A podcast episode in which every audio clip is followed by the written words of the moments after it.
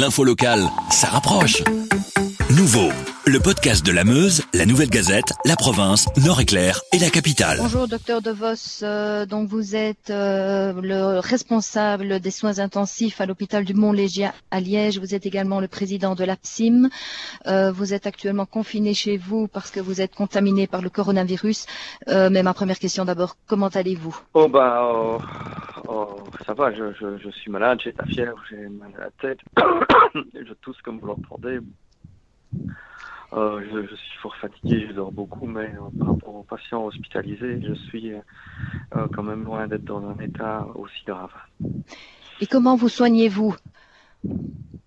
Oh bah en, en dormant, euh, en essayant quand même de, de garder une alimentation équilibrée et, et voilà avec euh, euh, de la vitamine C euh, et du dafalgan. Donc c'est les seuls médicaments que vous prenez, du dafalgan et de la vitamine C pour renforcer votre immunité, c'est ce qu'il faut faire? Voilà, bah oui, oui, oui, bah euh, s'il faut faire, ça ne peut pas faire de mal en tout cas. Il n'y a pas de choses claires aujourd'hui dans, dans, dans les traitements possibles. On parle de la chloroquine, mais en Belgique c'est c'est réservé pour les patients hospitalisés. Donc tous les patients hospitalisés en Belgique le reçoivent depuis une semaine. Malheureusement, il n'y a pas n'y a pas de stock suffisant dans, dans, dans le pays que pour pouvoir traiter de manière plus large et, et d'autre part ce, ce traitement n'est pas encore euh, euh, formellement efficace. On, on- de nouveau, c'est comme la vitamine C. hein. Dans le doute, on préfère en donner, mais on n'a pas de certitude aujourd'hui. Mais vous, à la maison, vous n'avez pas accès à ce médicament. Il est, il est dans les hôpitaux. Donc euh, voilà, pour l'instant, comme je vous dis, je ne suis pas dans, dans une forme grave. Donc, euh,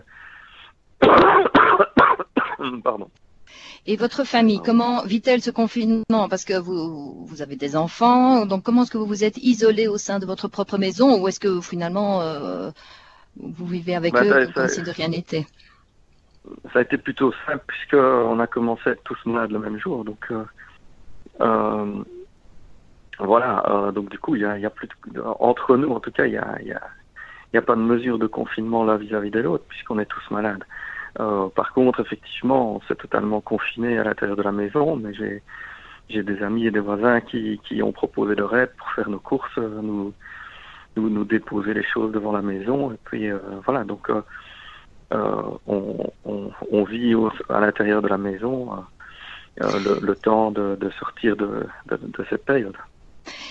Comment se fait-il qu'avec toutes les protections du personnel soignant, donc les masques, les combinaisons, les, les lunettes, etc., comment est-ce que vous avez pu être contaminé?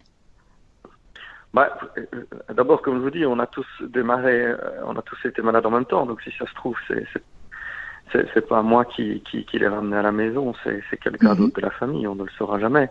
Euh, de toute façon, euh, les masques, etc., ce sont des protections pour éviter la contamination, mais ça, ne fait pas de miracle. Ça, ne- n'amène pas le risque à zéro. On sait euh, euh, de, ce qui se passe en Chine et en Italie que euh, une grosse proportion du personnel soignant finit par être contaminé assez rapidement malgré toutes les mesures de protection. Donc il n'y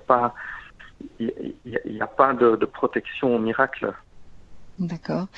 Au Mont-Légia, donc dans l'hôpital où vous travaillez, il y a combien de, membres du personnel soignant qui est contaminé actuellement? Est-ce que vous avez une idée?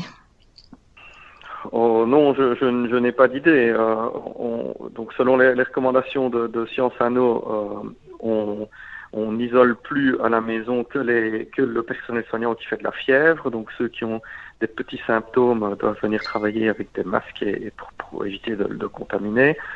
Euh, donc quelle est la proportion de gens qui ont un, un- un peu de tout euh, euh, Ça, Mhm. n'en sais rien. Euh, et des, des gens fébriles comme moi à la maison, nous ne sommes heureusement pour le moment, à ce moment de l'épidémie, pas nombreux. Oui. Et après ce, ce, cette maladie, vous serez immunisé.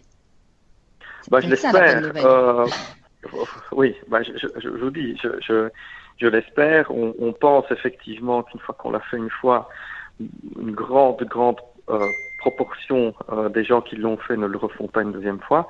Mhm. Euh, maintenant, il y, a, il y a quelques cas décrits dans le monde de gens qui l'ont fait deux fois. Donc, voilà, j'espère qu'effectivement, une fois que je l'aurai fait une fois, je ne le ferai pas une deuxième.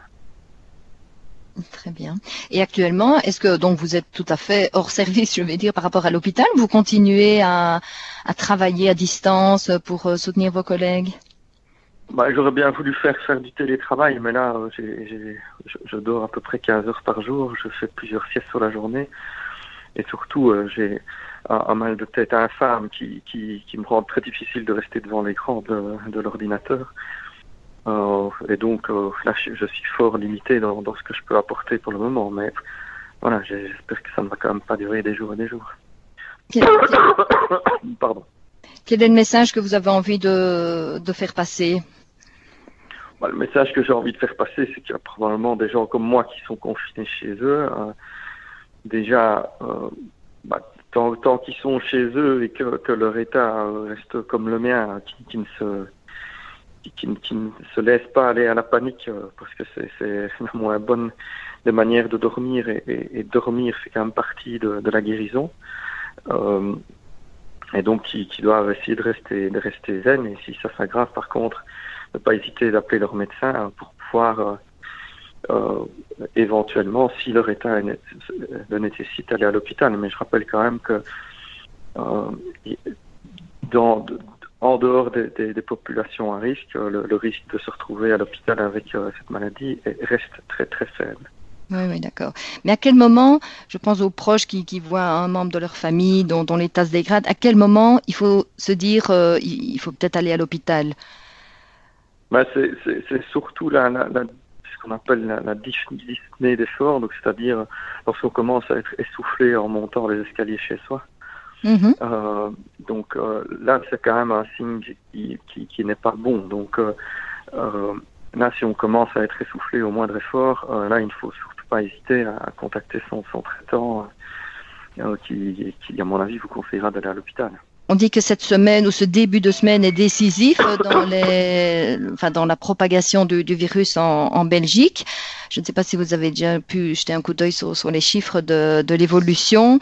Euh, bon, voilà, on pense à la saturation des hôpitaux, mais on n'y est pas encore. Non, bah oui, on, sait que, avec les, les, les modèles euh, mathématiques que, j'ai pu voir, entre autres, euh, du, du, statisticien Nicolas Van de Waal de l'ULG, on, on, on, craint effectivement une saturation vers jeudi, vendredi. Mm -hmm. Donc voilà, les, la, la, la, la, fin de semaine va, va être vraiment cru, cruciale et, et c'est là en plus qu'on qu verra les, les, effets de, de, toutes les mesures euh, de confinement, oui. entre autres, qu'on a mis en place. Pardon. Très bien. Merci beaucoup. Je vais vous laisser vous reposer. Soignez-vous bien, surtout, on a besoin de vous. Bon courage alors. Oui, merci. Merci. Au revoir, docteur. Au revoir, oui. Avec la Meuse, la Nouvelle Gazette, la province, Nord-Éclair et la capitale. Passez en mode local.